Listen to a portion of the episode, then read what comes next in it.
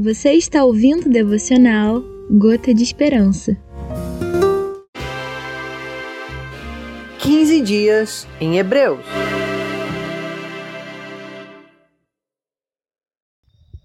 Olá, tudo bem com você?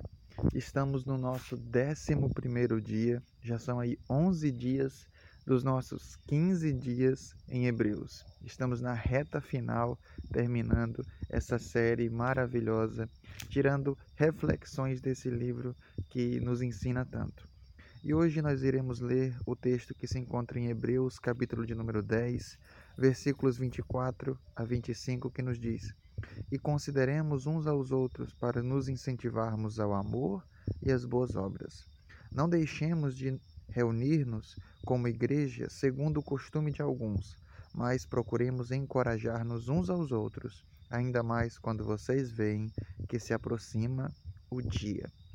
Quando nós falamos em igreja, nós temos uh, aqueles que amam e aqueles que não querem nem ouvir falar. Nós temos hoje aí o movimento dos desigrejados, pessoas que, que dizem que, olha, eu creio em Jesus e eu creio em Jesus da minha casa. Eu não preciso participar de uma igreja, eu não preciso participar de uma comunidade da fé, porque na minha casa mesmo eu sirvo a Deus, eu faço as minhas orações, eu leio a Bíblia, mas talvez quando essa pessoa lê a Bíblia, ela não lê passagens como essa. O texto é bastante claro.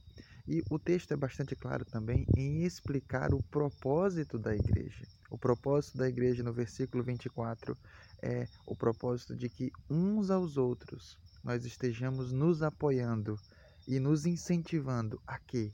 Ao amor e às boas obras. A palavra igreja do grego vem da frase chamados para fora, a igreja chamada para agir, chamada para ir até os perdidos. E aí entra a parte de amor e boas obras. Sabe, nós não nos reunimos como igreja somente para louvar ao Senhor no domingo, nós nos reunimos como igreja para nos incentivarmos às boas obras. A comunidade eclesiástica deve ser uma, uma comunidade pulsante em que um ao outro nós somos, nós estimulamos e dizemos, olha, vamos fazer isso, vamos fazer aquilo, vamos nos movimentar em direção aos perdidos, vamos adorar ao Senhor, levando a palavra àqueles que não, não têm acesso a ela ou que estão distantes do Senhor. Esse é o propósito da igreja. E uma vez que estamos nessa missão uns com os outros, nós também vamos nos apoiar para que não deixemos de, de congregar, para que não deixemos de participar das reuniões e não deixemos de participar dessas boas obras, como muitos têm feito. Mas nós temos que ir juntos, juntos, reunidos. E nesse tempo de pandemia que nós estamos vivendo na, na época atual, mesmo que distantes, nós devemos nos apoiar, nos incentivar e nos reunir para louvar, engrandecer o Senhor e fazermos boas obras e irmos até os perdidos, porque como o versículo diz, como o versículo diz, o dia está se aproximando. Por isso, nós não podemos perder tempo. Nós somos chamados a incentivar. E você, como igreja, tem incentivado os seus irmãos? Tem incentivado eles a continuarem firmes na fé?